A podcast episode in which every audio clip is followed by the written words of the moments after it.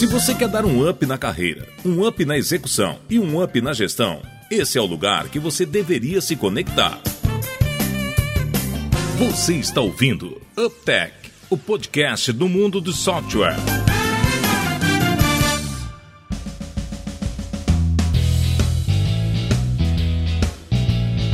Olá pessoal, bem-vindo ao segundo episódio do UpTech. Meu nome é Guilherme, tô mais uma vez aqui com o Davidson e com o Ionan. Animado aí, né, pessoal? Mais segundo. E Davidson, cara, eu não sei como é que tá o seu coração, mas o meu tá batendo forte, porque assim, eu acho que, bom, a gente fez um negócio para que dê certo, né? Mas logo no primeiro episódio a gente receber mais de 106 comentários foi, foi, foi muito pra gente, assim, né? Foi uma surpresa, né, Ionan? Assim, no primeiro, assim, sem divulgação, sem nada, o pessoal vendo, olhando tantas mensagens ali pelo nosso site do uptech.software. Então, a gente ficou muito contente, inclusive, uh, juntamos aqui todos nós para fazer esse segundo episódio para toda essa turma. É isso aí. Já tem a diferença dos caras de marketing do cara de técnico, né? Eu achava que ia dar tudo certo e ter um monte de comentário e vocês não, vocês já, ó, ficaram surpresos que tem comentário. Sim, foi muita coisa. E ao longo do, do, do, episódio também a gente vai falar, né? Porque, poxa, tivemos sugestões legais, críticas legais também, assim, né? Que já tá até direcionando um pouquinho do que a gente tá fazendo hoje. Mas por fim, para mim, o que, o, que, o que tá batendo, assim, é um sentimento ainda de maior responsabilidade, né? Que agora a gente não pode desistir, não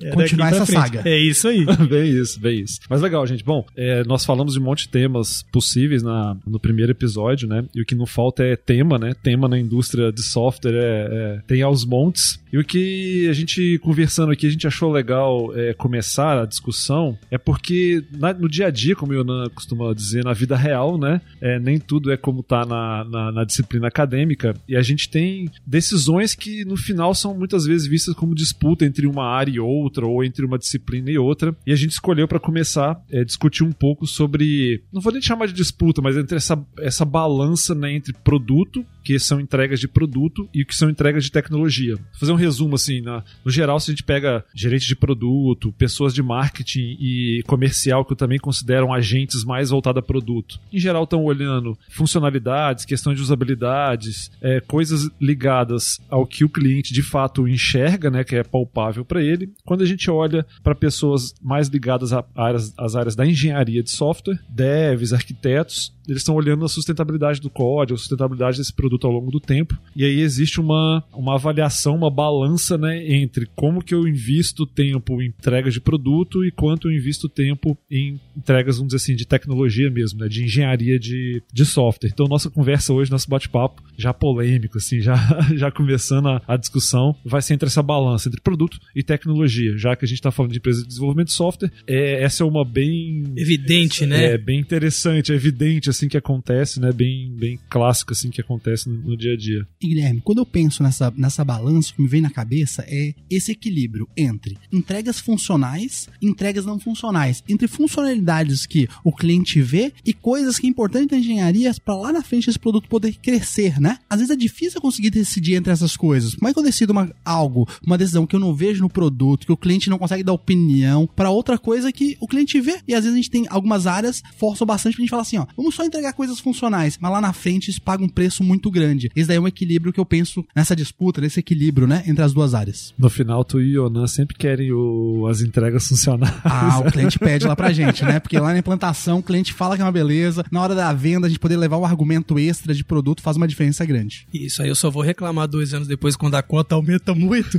e a gente tem que começar a arrumar algumas coisas que a gente decidiu para ser mais rápido lá no começo, né? Mas essa conta em algum momento o pessoal vai falar para vocês, é só questão de tempo, mas ela vem. E aí uma coisa que demorava para desenvolver duas semanas começa a desenvolver dois meses e aí você vai ficar impaciente e não sabe o porquê.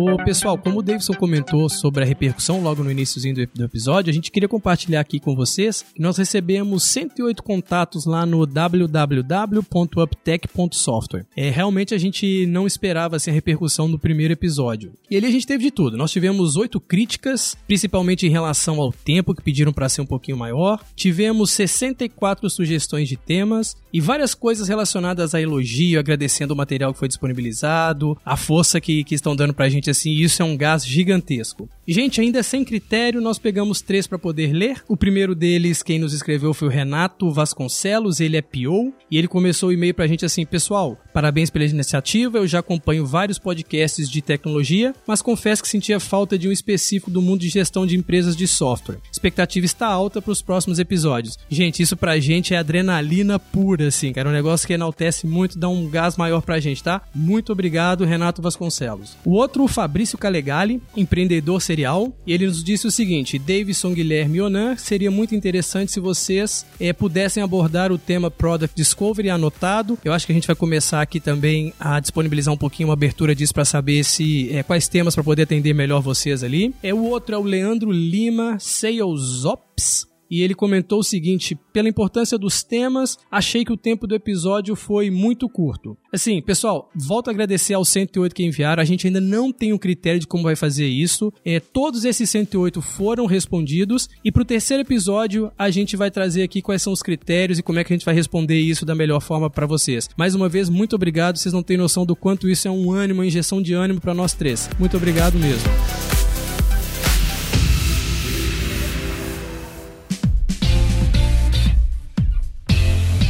Eu acho que o negócio, acho que o Guilherme comentou ali, essa questão da balança. O grande negócio quando a gente pensa sobre, sobre produto e tecnologia é encontrar o que é o fiel da balança, né? Não tem certo, não tem errado, tem momentos que pende mais para um lado, tem momentos que pende mais para o outro. Qual, qual, que é o equilíbrio, né? Como isso se dá ao longo do tempo? Como que isso se dá em diferentes situações? Como isso se dá dependendo do momento que a empresa está vivenciando, né? Então acho que isso... É, eu, eu, na minha cadeira vivo isso, né? Muito, né? É uma das coisas, um dos principais papéis que eu, que eu executo hoje. Quando eu olho para o mercado, a gente vê. Tem, não tem. Eu não acredito muito em fórmula mágica, né? Sobre, sobre, isso. Eu acho que não tem uma única resposta certa, mas eu vou dar alguns exemplos. A gente tem algumas empresas, por exemplo, até que tem muita entrega de consumo, que elas hoje fazem ciclos. Você tem um ciclo onde você gera uma expectativa que vai naquele ciclo ter muita entrega de muita funcionalidade, muita coisa nova, muita inovação, e que vem depois um ciclo subsequente de estabilidade, de você rever aquelas coisas e fazer melhoria. Isso é uma forma, né? Uma forma de você ter uma abordagem de você acostumar os teus, os teus clientes a receber ondas mais agressivas de, de entregas mais significativas e outras ondas de um pouco mais estabilidade. Esse é um, é, é um mecanismo. Ou você pode fazer isso também no, no, no, no teu dia a dia, né? Não precisa ser ciclos muito longos. Você pega... Recentemente, por exemplo, a empresa de consumo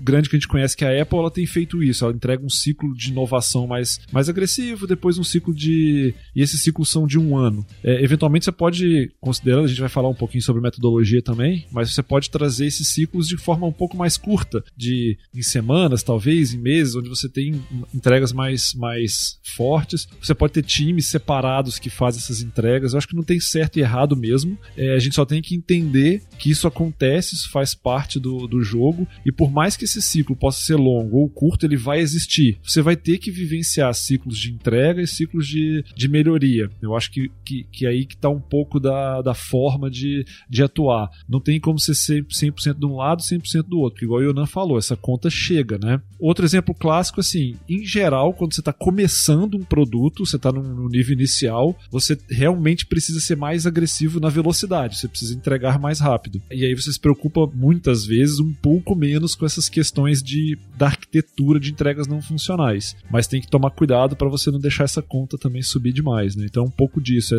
eu, eu vejo como ciclos. E Guilherme, vendo essa questão de ciclos, é muito importante que quando tiver essa entrega, seja uma entrega impactante lá pro cliente, né? Que ele vibre, que ele encante, ache incrível, porque isso ele vai ficar com um pouco mais de paciência para aguardar o próximo ciclo, são entregas não funcionais. Porque imagina assim, tem funcionalidade, aguardei um tempo para esse ciclo, como você falou da Apple de um ano. Aí quando chega na época da entrega, a entrega, poxa, não foi tudo aquilo. Então se essa entrega não for muito impactante, acho que é mais difícil o cliente ter paciência para aguardar esse próximo ciclo não funcional. Como a gente falou, ele impacta muito, por exemplo, no débito técnico. É, a gente vai falar depois, acho que tem uma das pautas que é a questão de grande entrega ou entrega incremental, que eu acho que entra um pouco nisso que você falou, mas eu acho que a questão toda é a percepção de quem tá no negócio daí olhando para dentro. A gente tá falando muito olhando para fora, mas quando eu olho para dentro é a pessoa que tá vendendo, por exemplo, ela tem um pouco dessa tônica do tipo eu preciso ter mais funcionalidades, eu preciso ter mais coisas para vender. Só que a pessoa que tá dando suporte, por exemplo, ela já tem uma perspectiva do aquilo que eu que tá em campo, que o pessoal de vendas colocou no mercado, cara, precisa ter estabilidade para eu ter uma razoabilidade nos meus custos de suporte, para o meu cliente também fique feliz, enfim, consiga um, um, bom retorno desse cliente. Então acho que também não é, não é um negócio tão simples, não tem só a ver, neste caso aqui, com uma grande entrega ou uma pequena entrega, mas tem a ver qual é o interlocutor. Se a pessoa, por exemplo, de vendas, ela naturalmente ela está menos preocupada porque não faz parte do mindset dela com as questões de engenharia e arquitetura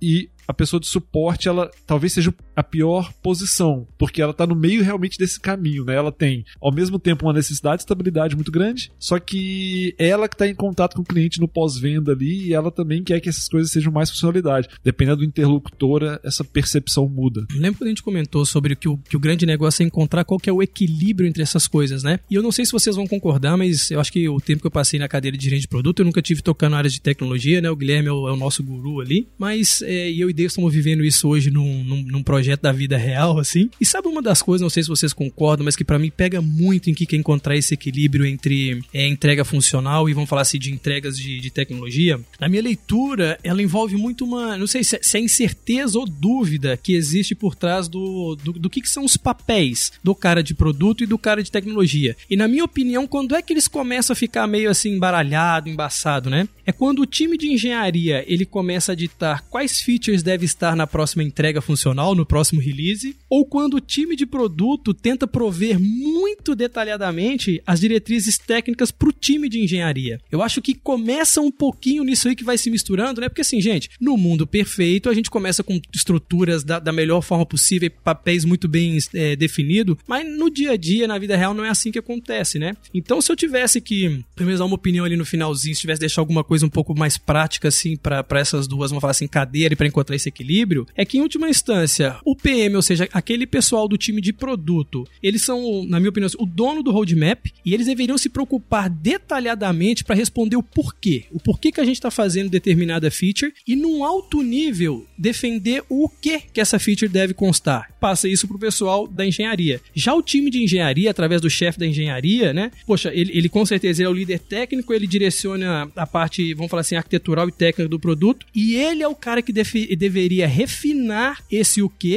mas ele passa a ser dono do como. De novo, cara de produto, de uma forma muito detalhada, o porquê, num alto nível, o que deveria fazer, o pessoal da engenharia cuida no detalhe do como e os dois em conjunto cuida do quando, porque aí começa a liberar um pouquinho essa pressão que você tem lá, por exemplo, na cadeira de suporte. Então, acho que encontrar o equilíbrio passa por essa definição do papel, por mais que às vezes você não tenha as duas figuras separadas, mas pelo menos entender em que momento da balança a gente usa cada uma das coisas funcionais e técnicas. É, até pra gente fechar este tema específico, trazendo pro prático, igual tu sugeriu, e acho que esse é o nosso objetivo aqui, trazer o máximo possível prático. Eu acho que tem uma. Eu não vou chamar de uma métrica, porque não é só uma métrica, é um negócio muito mais complexo, eu vou falar de uma maneira mais superficial. Existe um conceito, quando a gente olha para engenharia, que é o conceito de quanto eu estou colocando de esforço em qualidade naquele código. Isso me gera uma, um, conceito que a gente chama de dívida técnica. Dívida técnica zero é um negócio que não faz sentido e não preocupar em nada com a qualidade também não faz sentido. Então, se eu fosse resumir o que, que é essa balança que tu colocou, né, Jonas? Você fala assim, tipo, cara, co como que eu faço essa balança? Eu acho que a gente tem um balizador disso que é, cara, a dívida técnica que eu estou colocando nesse código, ela é factível de ser trabalhada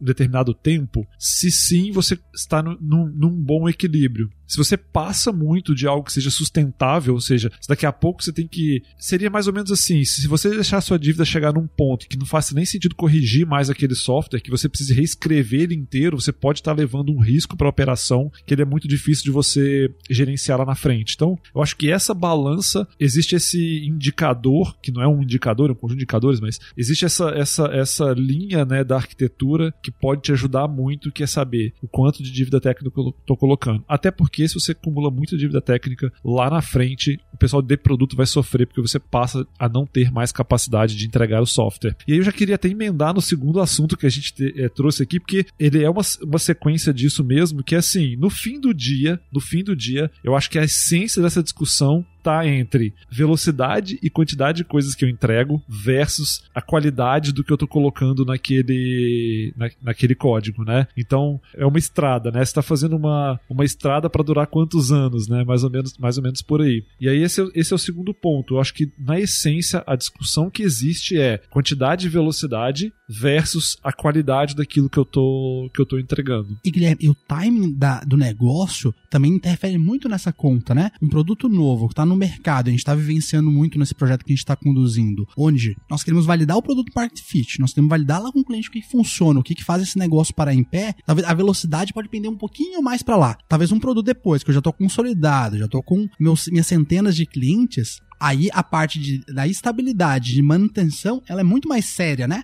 Claro que eu, nos dois momentos a gente continua tendo essas duas visões, mas o que eu vejo é, num produto novo, talvez a velocidade ela ganhe um pouco mais de peso, num produto mais consolidado, consolidado a par da qualidade, ela tem um peso um pouquinho maior. Como é que é a tua visão sobre isso? Não, eu concordo. Eu até participei de um, de um painel muito legal de produto e, e, a discussão. Até, até foi uma brincadeira, porque eu fui convidado para falar num evento de produto sobre produto novo versus produto legado. eu falei, pô, será que a pessoa que me convidou gostava ou não gostava de mim? Porque a gente, pro evento de produto, falar sobre produto novo, produto legado é, é complicado. Mas foi bem legal e eu acabei é, levando uma tabela que mostrava um pouquinho de, de, de como você tratar essas coisas de, é, em relação ao momento, né, na linha do tempo. Depois a gente pode disponibilizar aí pro pessoal. Mas o que eu, o que eu vejo é, não é só quando está fazendo um produto novo, sabe, David? Acho que, acho que quando está fazendo um produto novo é o timing clássico. Ah, que você tem começa do zero, você não tem débito técnico nenhum, né? Porque está começando agora. Você é muito rápido, muito eficiente, você consegue fazer as coisas de uma maneira é, realmente muito veloz em muita quantidade. Depois essa, velocidade vai caindo porque a complexidade vai aumentando, você vai acumulando um pouco de dívida, essas coisas vão acontecendo. Então, só que tem outros cenários. Tem cenários onde você tem. Cara, vou pegar um exemplo de um software grande já. Ocorreu uma mudança muito grande, por exemplo, numa legislação, imagina um software de RP, e, e aquilo te força a fazer um refactoring. É, esse é um outro momento onde você é obrigado a fazer uma entrega rápida, você tem tempo que ele é finito que você precisa fazer aquela entrega, e muitas vezes você não tem como colocar todos os elementos de qualidade que você gostaria. Então, assim, eu acho que esse é o clássico, mas que você falou, né? Que é o. Mas tem o, outros também. Mas né? tem outros também que trazem isso. Então, é legal porque se a gente fosse pensar do ponto de vista purista, cara, eu sempre quero entregar com engenharia perfeita, o código perfeito, mas às vezes você tem outros elementos que são o próprio tempo que não te permitem fazer aquilo. E aí eu acho que essa, essa é até uma discussão saudável, porque quando a gente trouxe, começou a discutir aqui, a gente ficou, fala muitas vezes parecendo que é uma discussão só de áreas, das pessoas, né? Ah, porque eu cara de produto é, ou o cara de comercial quer. Não, é da natureza do negócio. Né? Às vezes é da natureza do negócio, como eu falei, às vezes você tem uma, uma, uma mudança do cenário que você atende que te obriga a, a, fazer uma mudança num tempo que você não controla esse tempo. E não tem nada a ver com discussão, por exemplo, com o cliente. Esse foi o exemplo que veio na cabeça agora, uma obrigação legal que você precisa cumprir, você não tem como negociar aquele tempo com o governo, né? Guilherme, você que acabou tocando aí, vou falar assim, times muito grandes, né, de centenas de desenvolvedores, engenheiros e coisas nesse sentido em empresas diferentes do que a gente está hoje. Cara, tu vê que se, se, existe alguma coisa, por exemplo, de características do time, deixa eu tentar ser um pouquinho mais claro. É, você tem pessoas que normalmente dentro de um time de produto e desenvolvimento tem características de serem mais rápidas e outro time que tem características de serem um pouco, acho que você usou uma palavra, me corrija se eu estiver errado, de serem mais puristas sobre a perspectiva de tecnologia, mas você vê que isso na, na prática também pende um pouco disso, dependendo do, do perfil do time, eles pendem para um ou outro lado da balança? Você consegue ver isso? Não? Cara, total. Muito mesmo. Eu até acho que esse é um dos elementos, e a gente fala sempre um pouco de carreira aqui, eu acho que para um executivo de tecnologia hoje, talvez o, o ponto mais relevante para ele sim, conseguir ser bem sucedido e evoluir é conseguir gerenciar esse tipo de expectativa. Porque é normal, você tem sim pessoas que não estamos discutindo se a pessoa é boa ou é ruim, ela só tem um viés de ser mais purista e ela leva isso para dentro da, daquela execução. E eventualmente ela, não,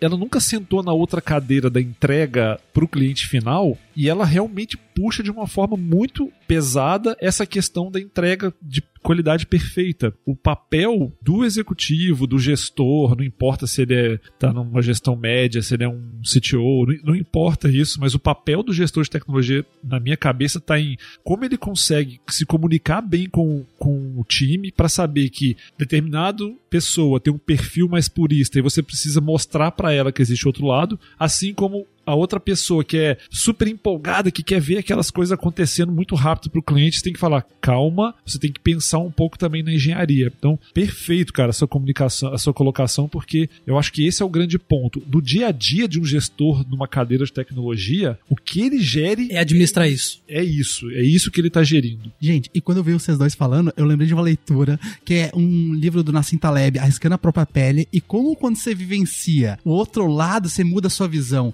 Porque assim, ó, quando a pessoa tá lá vendendo o produto, e aí o cliente fala a primeira vez, ó, você não tem funcionalidade A, você não tem funcionalidade B, funcionalidade C, o que, que você sai da reunião? Olha, eu quero mais funcionalidade. Agora, quando você não senta do outro lado, engenharia, você fala o seguinte, o primeiro produto, funcionalidade que você entregou não tá estável, o servidor parou, você tá demorando muito mais tempo, você fala assim, eu quero mais qualidade. Como é importante você sentar próximo e sentar no lugar do outro para efetivamente tomar essa decisão, porque quando você perde esse referencial, fica muito mais fácil olhar de uma maneira única. Eu concordo, eu concordo. No fim, eu acho que o Yonan conseguiu resumir bem o que, que é a discussão que a gente está tá tendo, né? Sobre velocidade, quantidade versus qualidade. É muito mais você conseguir trazer as informações relevantes do ponto de vista de business do momento que você vive e aí você administrar com as pessoas o que que qual é essa balança para depois ser sustentável no, no, longo prazo. Só que tem um outro elemento, e acho que já é o terceiro tema do nosso do nosso do nosso bate-papo, que traz um pouco disso para uma outra perspectiva. Que é, poxa, que é um pouquinho. É, deriva um pouquinho do que a gente está falando, né? Porque assim, poxa, eu vou pro caminho de fazer uma entrega um pouco maior, mais estruturada, por isso que eu tava perguntando essa questão de, de, de perfil de time, porque não tem jeito, em alguns momentos você, tem alguma entrega maior do que outras, né? Na hora que você começa a colocar numa balança assim também. Versus você conseguir entregar isso incrementalmente, porque tem, tem-se uma leitura que assim, se algo demora muito, em tese tem que entregar um valor muito exponencial, porque você ficou muito tempo ali dentro de casa sem levar isso e poder interagir. Às vezes são negócios um pouco mais complexos mesmo, não dá para sair só um pedacinho dele, por mais que você tente ir validando. E no outro, já é diferente que assim, porque também se às vezes você segura muito, vai entregar um negócio e você toma um revés do mercado para você corrigir, porque você não conseguiu fazer coisas muito incrementais também. Ô, gente, parece que o trabalho é dobrado. Aí, de novo, saber qual que é esse, esse, esse equilíbrio entre entregas grandes e muitas vezes demoradas e entregas um pouco mais incrementais, eu vejo que, na minha opinião, cara, também tem a ver com a complexidade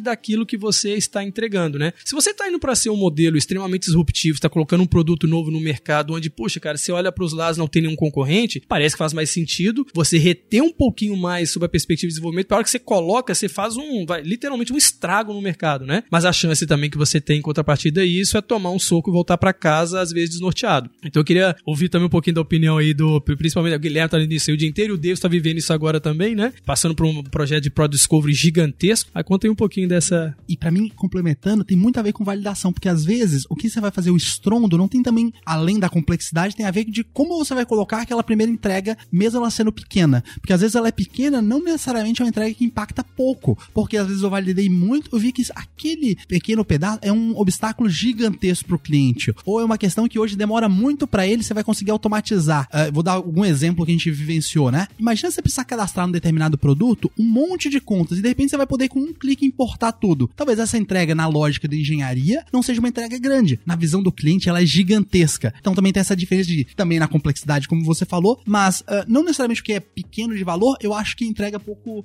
entrega pouco para, na visão do cliente. Eu vou exercitar na prática agora o bate-papo que a gente teve do último tema, vou mediar a discussão de engenharia e de entrega aqui.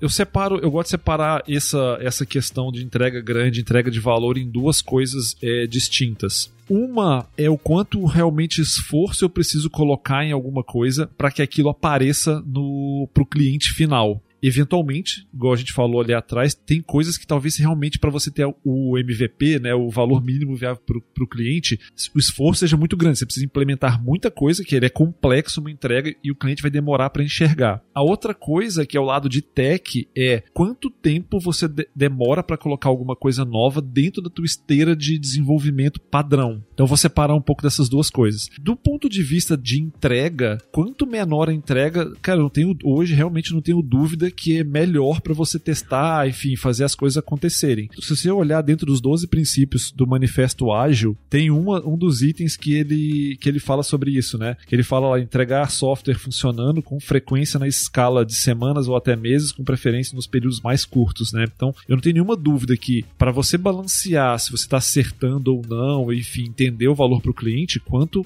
mais rápido você entregar, melhor. O lado é, vamos imaginar um caso que você precisa fazer um refactoring muito pesado de engenharia, algo realmente muito complexo, onde por mais que você queira, não seja possível fazer essas entregas curtas. Ou eventualmente que você precise fazer um conjunto de funcionalidades muito grande, porque você quer fazer algo inovador e dar um impacto no mercado, como o Yonan falou. Nesse caso, entendo que continua valendo o princípio da agilidade de entregas frequentes, mas você ainda não está entregando para o teu cliente final, mas você pode isso na tua esteira de desenvolvimento para que aquilo realmente passe por todos os processos. Eu vejo muitas vezes, eu vou trazer uma, uma, obviamente, uma linguagem talvez um pouco mais técnica, né? Mas o cara abre uma branch lá, ele abre um processo de desenvolvimento separado, que vive um mundo separado, ele vai se desenvolvendo por um tempão, meses e meses a fio. Lá na frente, quando você precisa juntar essas duas coisas, essas coisas não juntam, o esforço é muito grande. Então, quando eu olho essas duas coisas, eu, eu vejo nessa dessa maneira. Deveríamos ter entrega menor possível, mas quando ela for grande por outras outras questões que não sejam questões só de mercado, assim, enfim, por uma questão específica, deveríamos ter entregas pequenas dentro do teu próprio ambiente de desenvolvimento. Perfeito.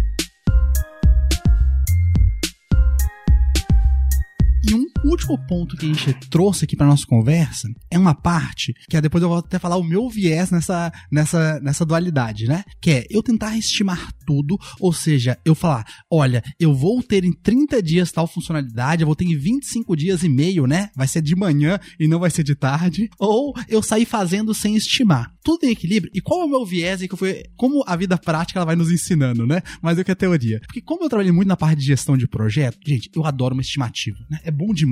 Você olha, alguém fala pra você, ó, é quentinho, né? Nossa, dá um conforto, meu não dá? Deus do céu. Você fala assim, ó, em 27 dias tá pronto. Aí você fala assim, ó, você vai lá no project, no calendário, você usa a ferramenta que você quiser e você coloca a data. Aí você vai para casa tranquilo, você fala, olha, eu vou ir acompanhando, mas lá dia 27 tá pronto. Mas, ô, gente, depois você você já viu algum dar certo em software? nossa, tem uma frase, Guilherme, vou usar essa frase, que é o seguinte: quanto. É, uma vez eu vi, eu morri de rir. Quantos gráficos gigantes você já viu eles batendo ah, depois na realidade? Você conhece, você conhece algum? Eu não. Eu não tive oportunidade, mas se eu ver, eu vou chamar de ouro. Eu falo assim, cara, coloca no YouTube, por favor, que eu quero ver isso daí. Me explica melhor isso. Porque assim, gente, obviamente é muito confortável por parte de planejamento, mas a questão é qual o preço pra estimar tudo. Cara, pra você começar a estimar as coisas que eu tô vendo assim na realidade, estimar muito preciso, você vai gastar muito tempo. E às vezes esse tempo você podia estar gastando energia em efetivamente entregando valor. Então, às vezes, uma estimativa grande, ela tem um preço muito alto, que eu acho que não vale a pena pagar, na minha visão. Então, é muito importante esse equilíbrio, porque também, do outro lado, imagina você não tem estimativa nenhum. Você precisa entregar pro cliente, você precisa comunicar pro mercado, e você não sabe se vão ser dois meses ou se vai ser um ano. Aí eu acho que é um ponto muito extremo também. E, cara, agora pensando do, do lado executivo, que eu aprovo direto orçamento empresarial, poxa, converso, então a gente tá direto em conselho de administração, prestando contas e tal, e a cabeça do executivo é diferente, né? Porque ela é assim, cara, se você não tem uma estimativa, não tem um primeiro número pra mostrar, cara, às vezes é difícil até você continuar a conversa, né? E nessa linha, pô, o Guilherme passa por isso todo dia, né? Não é Todos colocar, e não é colocar ele contra a parede, não.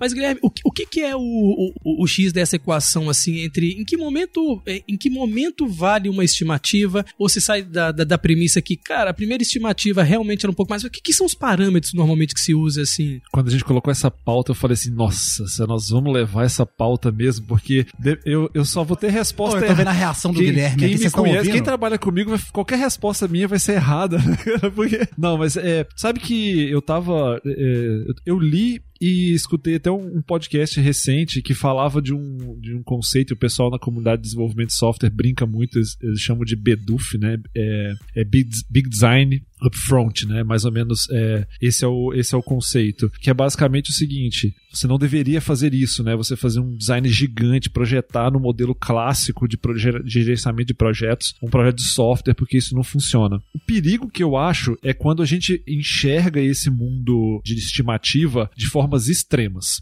Imagina que você tem uma régua, né? Você tem uma barra. De um lado dessa barra é zero estimativa, vamos sair fazendo. Do outro lado é, cara, mundo completa e tudo. Muitas vezes eu vejo que a discussão desse tema fica olhando dessa forma, eu, eu estimo tudo porque eu tenho que ter previsibilidade pro executivo e tal, eu, não, vamos lá, uhul, vamos fazer acontecer e não precisa estimar, estimar não faz sentido. Eu vejo que, primeiro, essa abordagem, na minha opinião, ela é completamente equivocada, e o segundo é que eu acho que está se olhando para coisa errada quando se fala de estimativa. Então, para responder a pergunta do Yonan, eu vou falar sobre, de duas, duas formas. A primeira que é o que, que eu estou procurando quando eu estou estimando. Quando a gente pensa no modelo moderno de desenvolvimento de software, de agilidade, é importante estimar para eu testar o quão previsível eu consigo ser. Não é nem uma questão, obviamente, eu não estou falando de um projeto de um ano, não faz sentido é, olhar sobre essa perspectiva, mas as minhas estimativas e as disciplinas de agilidade toda, não importa qual método você usa, acaba trazendo alguma coisa de estimativa, mesmo que seja em prazo em,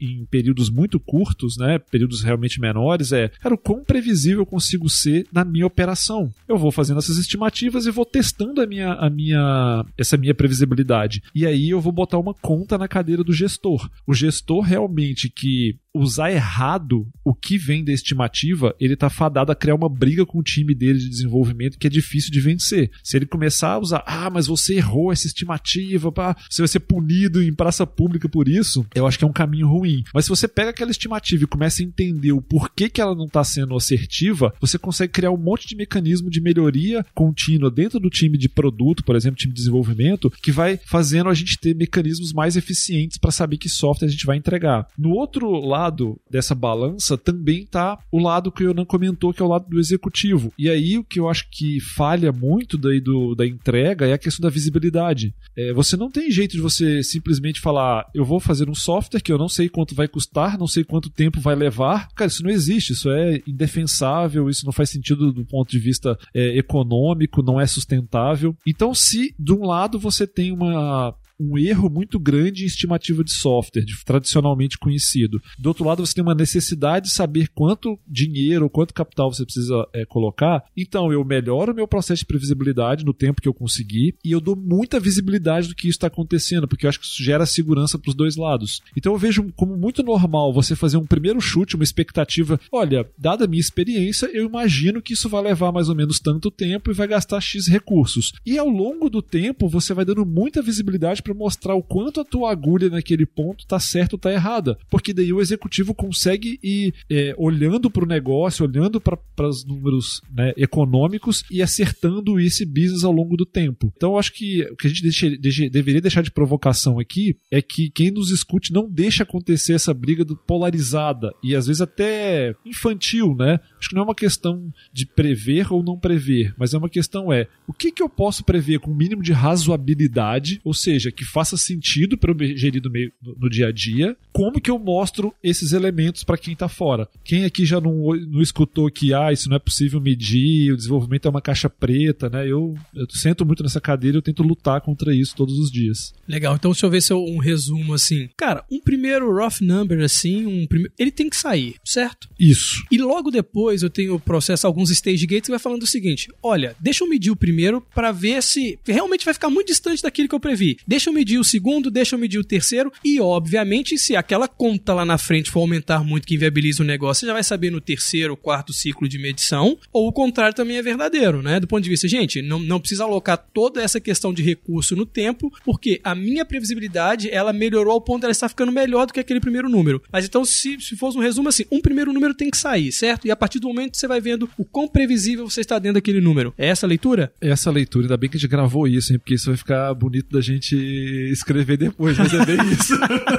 É, é, um bom resumo, é isso mesmo. Perfeito. É assim que eu enxergo. É, essa é uma cadeira difícil de, de sentar. Não difícil, difícil. E o, e o legal disso é porque, e aí acho que a gente já vivenciou muitos exemplos práticos, né? Um é, você começa a ter as três, quatro, cinco primeiras interações, e nessas interações você nunca tem, ou na maior parte das vezes não tem uma estimativa do que seria lá o fim desse, desse negócio. E do outro lado também, poxa, é querer com muita assertividade que não existe falar que em cinco anos um projeto de software vai custar 35 milhões, 60 milhões de reais, né? É isso então aí. tem esse, tem esse formato de como fazer isso aí que fica um pouco mais administrável para ambas as, as cadeiras. Perfeito.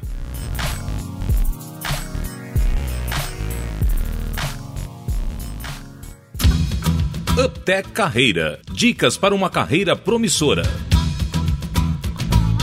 Quando a gente vai falar sobre carreira, e é um ponto muito bacana, né? Que várias pessoas, das perguntas que vieram, foi sobre esse tema, tem tudo a ver dos quatro pontos que a gente falou. Olha como é que sempre foi assim, ó. Tem um lado polarizado, tem um outro lado, e sempre eu vi as conclusões aqui na nossa conversa. O equilíbrio é muito importante. Eu entender os dois lados, entender o momento é muito importante. Eu tive a oportunidade de sentar um pouquinho nas duas cadeiras que foi. Eu tive uma época curta da minha vida que eu fui desenvolvedor web, né? Tinha que programar, tinha que dar manutenabilidade. E eu também sentei na parte que eu fui, tanto na parte de vendas, uh, na parte de gestão de projetos. E eu vi que quem consegue se destacar, quem consegue ter um valor muito grande nas empresas de software, é quem consegue equilibrar, quem consegue mediar os dois pontos. Ou seja, consegue mediar vendo uma opinião, vendo a outra, entendendo o cenário da empresa e falando, poxa, agora nesse exato momento nós vamos pender um pouquinho mais para esse lado, não um pouquinho para outra. Essa questão de poder ver o que é o melhor para a empresa e não o melhor para cada área faz muita diferença. Eu até lembro uma frase lá do Steve Jobs, né? Que ele falava assim, ó, que ele podia achar algo num dia, de uma opinião de uma pessoa, algo horrível, e no outro dia, quando ele tivesse mais informações, ele falar: "Não, aquilo que eu achei horrível agora é uma coisa incrível". Então ter essa capacidade de entrar numa discussão com um pensamento verdadeiramente aberto na possibilidade de ver a informação e poder até mudar a sua opinião, faz muito sentido na carreira. É meu ponto de vista que eu deixei para vocês. Legal. A gente vai, pode falar horas e horas né, desse, desse assunto.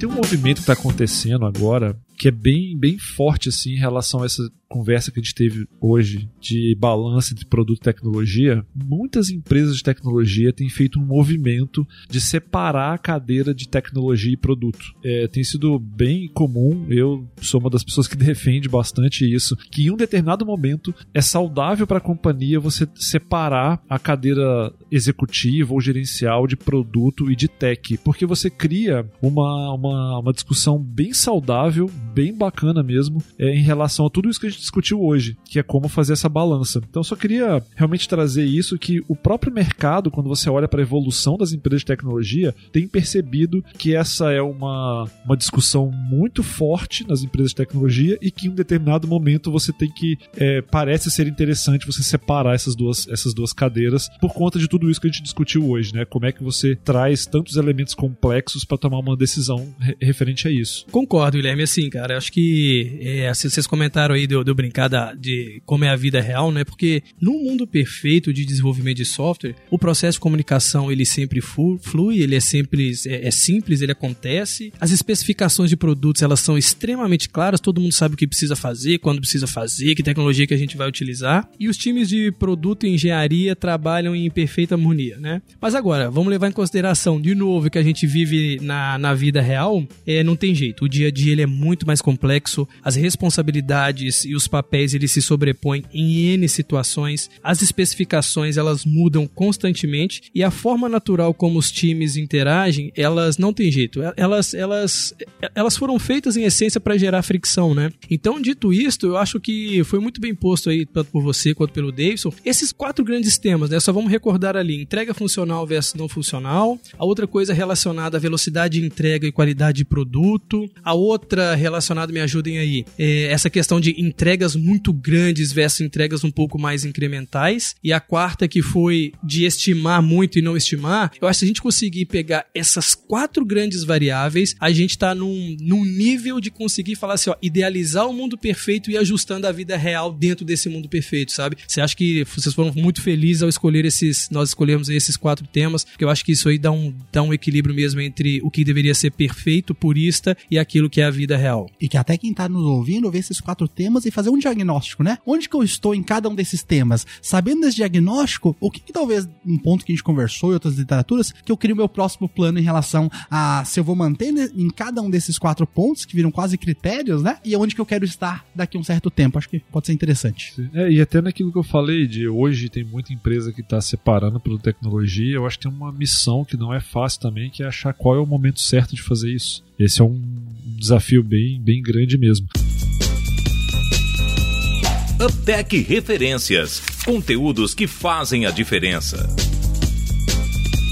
Para fechar, eu acabei falando bastante aqui, porque eu vivo essas coisas todas na minha cadeira do dia a dia. Eu queria dar três sugestões assim de leitura que eu entendo que tratam um pouco de todos os sistemas que eu falei. É, de, que é questão de produto, que é questão de tecnologia e de como é que a gente trata essas questões de tecnologia, e um pouco também de processo. Tem um livro muito legal do cara chamado Mark Kagan, que é, chama Inspired. Eu acho que é, é a literatura mais, assim, forte hoje no mundo de produto. É bem legal, eu gosto muito da abordagem dele, de como ele divide as disciplinas de produto. Eu acho que vale a pena pra galera de, que tá querendo saber um pouco mais de produto de software, né? Ler esse livro. Tem um, um outro cara, um brasileiro que tá fora do, do, Brasil há muito tempo, chamado Sandro Mancuso, que escreveu um livro chamado The Software Craftman. Esse livro é muito legal e ele traz uma abordagem diferente porque ele provoca o desenvolvedor de uma maneira muito intensa em relação à responsabilidade dele voltada à qualidade de software. Então isso é bem, bem legal mesmo, tem a ver com o que a gente falou. E tem um, um, outro livro chamado Lean from the Trenches, que ele tem uma abordagem baseada em Kanban. Não estou aqui dizendo que a gente tem que usar o Kanban, enfim, eu acredito que temos que avaliar qual que é o melhor método de agilidade para aplicar na em cada empresa. Mas ele traz algum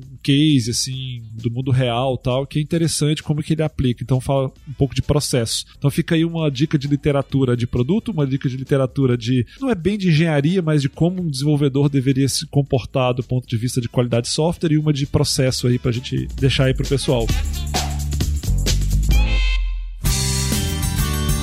UpTech Question. Reflexões para repensar.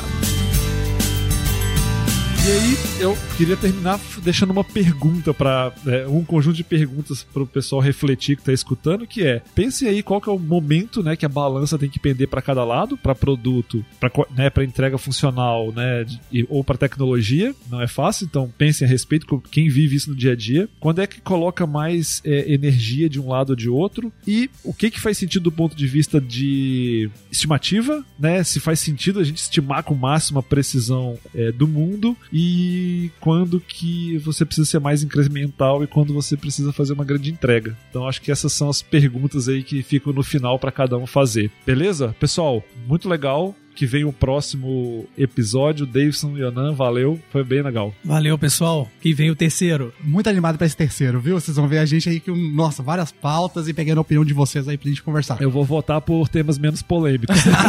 eu não, quero continuar na discussão. tô na linha do Yonan, Guilherme, é, tô na linha do Yonan. Tô lascado. Beleza, gente, valeu, valeu. Valeu, pessoal.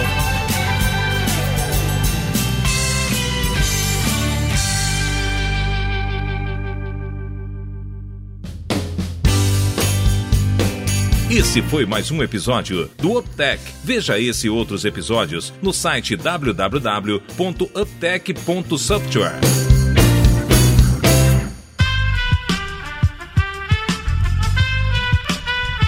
Este podcast foi editado por Aerolitos Edição Inteligente.